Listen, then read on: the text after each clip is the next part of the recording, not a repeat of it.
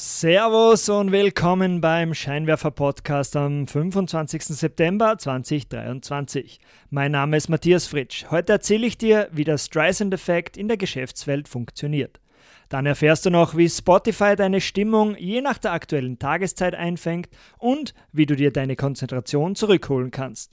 Wenn dir der Scheinwerfer gefällt und du mich unterstützen möchtest, melde dich am besten zu meinem wöchentlichen, kostenlosen E-Mail-Newsletter an. Dort bekommst du alle Stories mit Bildern und den passenden Grafiken per E-Mail direkt in dein Postfach geschickt. Geh dazu einfach auf www.derscheinwerfer.com, also www.derscheinwerfer.com. Legen wir los, auf geht's!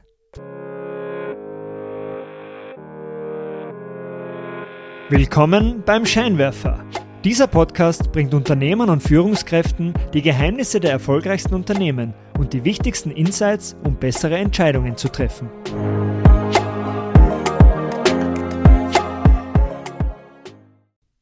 Der Streisand-Effekt ist dir sicher aus der Popkultur bekannt. Wenn Lieder aus Protest boykottiert werden oder versucht wird, dass Bilder aus dem Internet gelöscht werden, dann wird oftmals das Gegenteil davon erreicht. Der Versuch, Informationen zu zensieren, kann nämlich dazu führen, dass diese Informationen dadurch noch bekannter werden. Benannt wurde dieses Phänomen nach Barbara Streisand. Barbara Streisand. Barbara Streisand hatte versucht, ein öffentliches Foto ihres Anwesens in Malibu zu unterdrücken. Fotografen wollten eigentlich nur die Küstenerosion in Malibu dokumentieren. Blöderweise war darauf auch das Haus von Streisand abgebildet.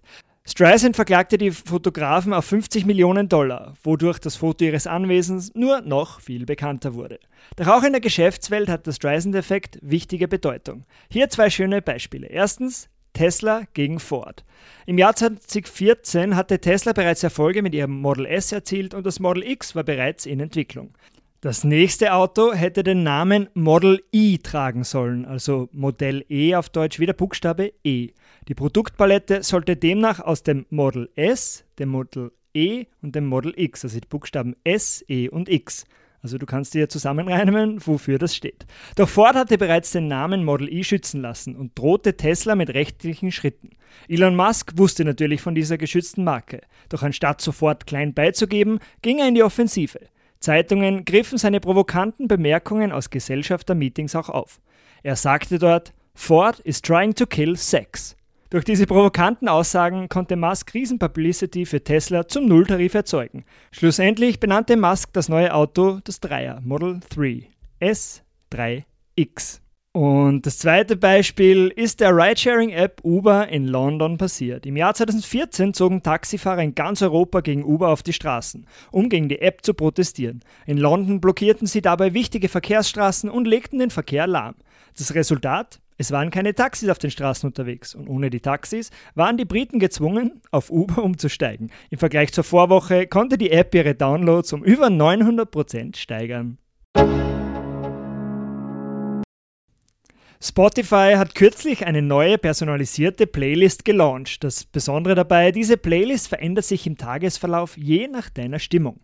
Blink 182 zum Aufwachen, Italo-Pop für den Arbeitsweg, Hardrock für die konzentrierte Arbeit im Büro oder Ibiza Beats mit Elektrogeige zum Afterwork. Jede Tageszeit erfordert unterschiedliche Musikgenres für die perfekte Stimmung.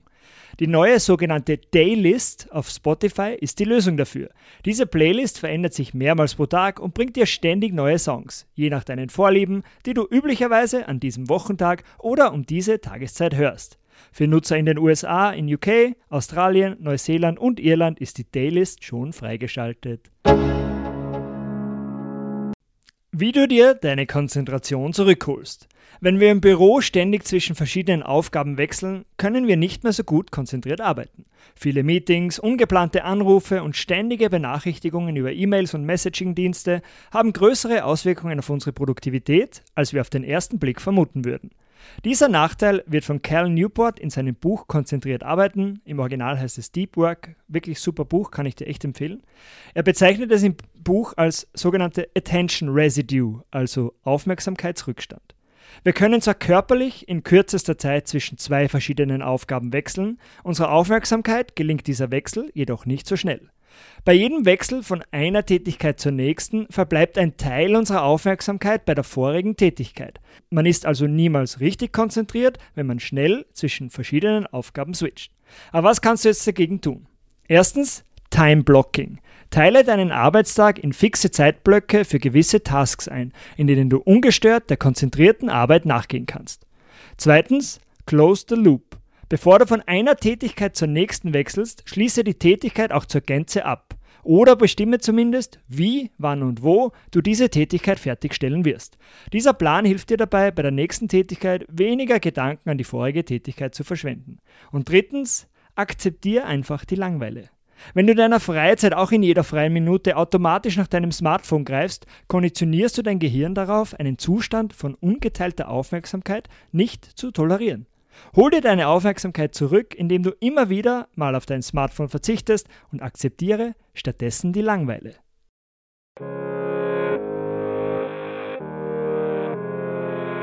Das war's auch schon wieder vom Scheinwerfer. Vielen Dank fürs Zuhören. Wenn dir diese Ausgabe gefallen hat, leite sie doch gerne an deine Freunde und Freundinnen weiter. Um keine Ausgabe mehr zu verpassen, melde dich gleich jetzt auf www.derscheinwerfer.com zum Newsletter an. Das ist www.derscheinwerfer.com. Bis zum nächsten Mal. Ciao!